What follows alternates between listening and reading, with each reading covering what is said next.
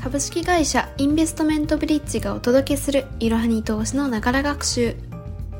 こんにちは。メキシコ料理にハマっているインターン生の坂田です。このポッドキャストではスマホ時代の投資企業分析メディアいろはに投資の記事をもとに投資の基礎知識から最近のトレンドまで幅広くご紹介いたします。通勤時間などの隙間時間でながら学習をして様々な知識をつけていきましょう。今回は世界のトレンドニュースをお届けします。5月後半で注目の世界のニュースといえば、やはりロシアのウクライナ侵攻についての話題。中でもスウェーデンとフィンランドの NATO 加盟申請ではないでしょうか。ストルテンベルグ事務総長は、この歴史的な瞬間をしっかりつかまなくてはならない、と述べています。軍事的中立を保っていたフィンランドとスウェーデンが NATO に加盟申請をしたことは歴史的転換と言っても過言ではありません。エネルギー価格の高騰など日本経済にも多大な影響を与えているウクライナ侵攻に関しての世界情勢は様々な歴史の経緯を含みます。日々のニュースをチェックしていくことが大切です。今回のエピソードでは、フィンランドとスウェーデンの NATO 加盟申請の経緯、各国の反応、そして NATO の歴史という3点についてお話をしていきます。では、まずはフィンランドとスウェーデンの NATO 加盟申請の経緯を簡単に見ていきましょう。スウェーデンとフィンランドは15日、北大西洋条約機構 NATO の加盟を申請すると発表しました。スウェーデンは第二次世界大戦中では中立を保ち、過去200年以上にわたり軍事同盟への加盟を避けてきました。一方のフィンランドはロシアとの対立を避けるため、NATO 非加盟の方針を貫いてきました。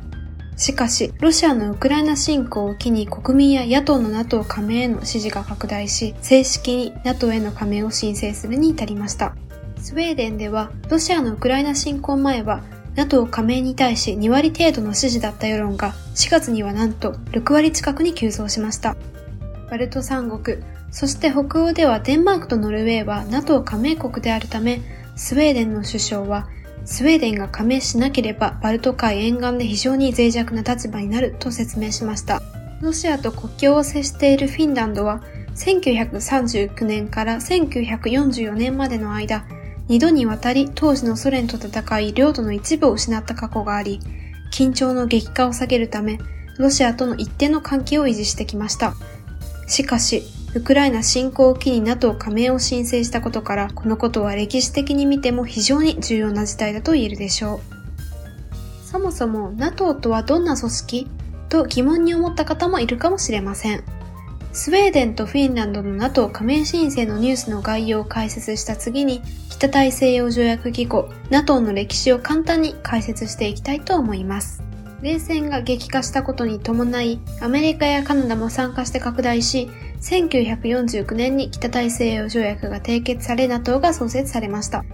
当初の加盟国は12カ国で、その目的は共産主義国の脅威に対抗して軍事同盟を結ぶことでした。そのため加盟国はソ連を仮想敵国として集団防衛の備えを整えていきます。現在とはかなり異なった軍事機関であることがわかります。1989年に冷戦が解消したことで NATO の役割は大きく変わっていきます。共産主義国に対抗した軍事同盟から紛争抑止や危機管理、対テロ対策を実施する枠組みへと変化していきました。NATO 加盟国数は次第に拡大し、現在は30カ国が加盟しています。この NATO の大きな特徴は集団的自衛権です。NATO に加盟している国が他の国から攻撃を受けた際、加盟国が一体となって自衛権を行使します。スウェーデンとフィンランドが NATO に加盟をしたら、両国とも集団的自衛権を行使することができるようになります。では、続いて各国の反応を見ていきましょう。NATO 加盟には現在、加盟国30カ国が全て賛成する必要があります。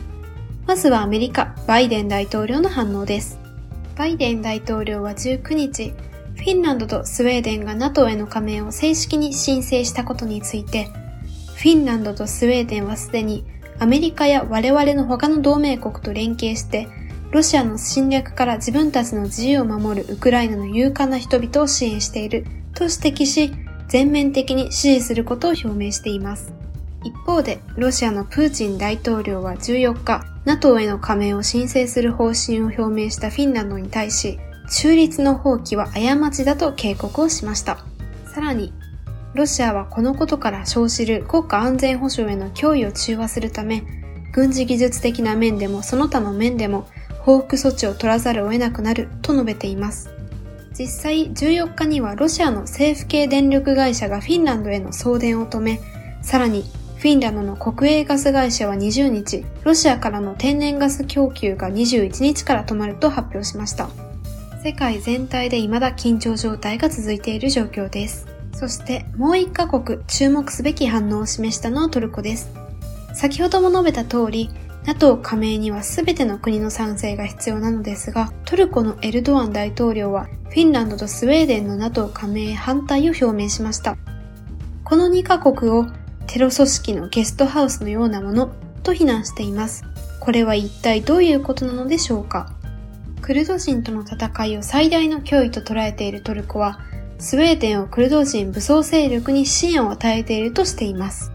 北欧2カ国について、トルコからの分離独立を目指すテロ組織として指定されているクルディスタン労働者と PKK のメンバーの潜伏先となっているとして非難しているのです。エルドアン大統領は、この機会を既存の NATO 加盟国に対して自身の不満を述べるのに適切な機会と捉えていると考えられます。激しい言葉で北欧2カ国の NATO 反対を主張しています。時間はかかるとされていますが、今後の動きに注目です。本日も最後までご視聴いただきありがとうございました。ぜひこの番組への登録と評価をお願いいたします。ポッドキャストのほか、公式 LINE アカウント、Twitter、Instagram、Facebook と各種 SNS においても投稿しているので、そちらもぜひフォローをよろしくお願いいたします。ローマ字で、アットいろはに投資です。また、株式会社インベストメントブリッジは、個人投資家向けの IR、企業情報サイト、ブリッジサロンも運営しています。こちらも説明欄記載の URL よりぜひご覧ください。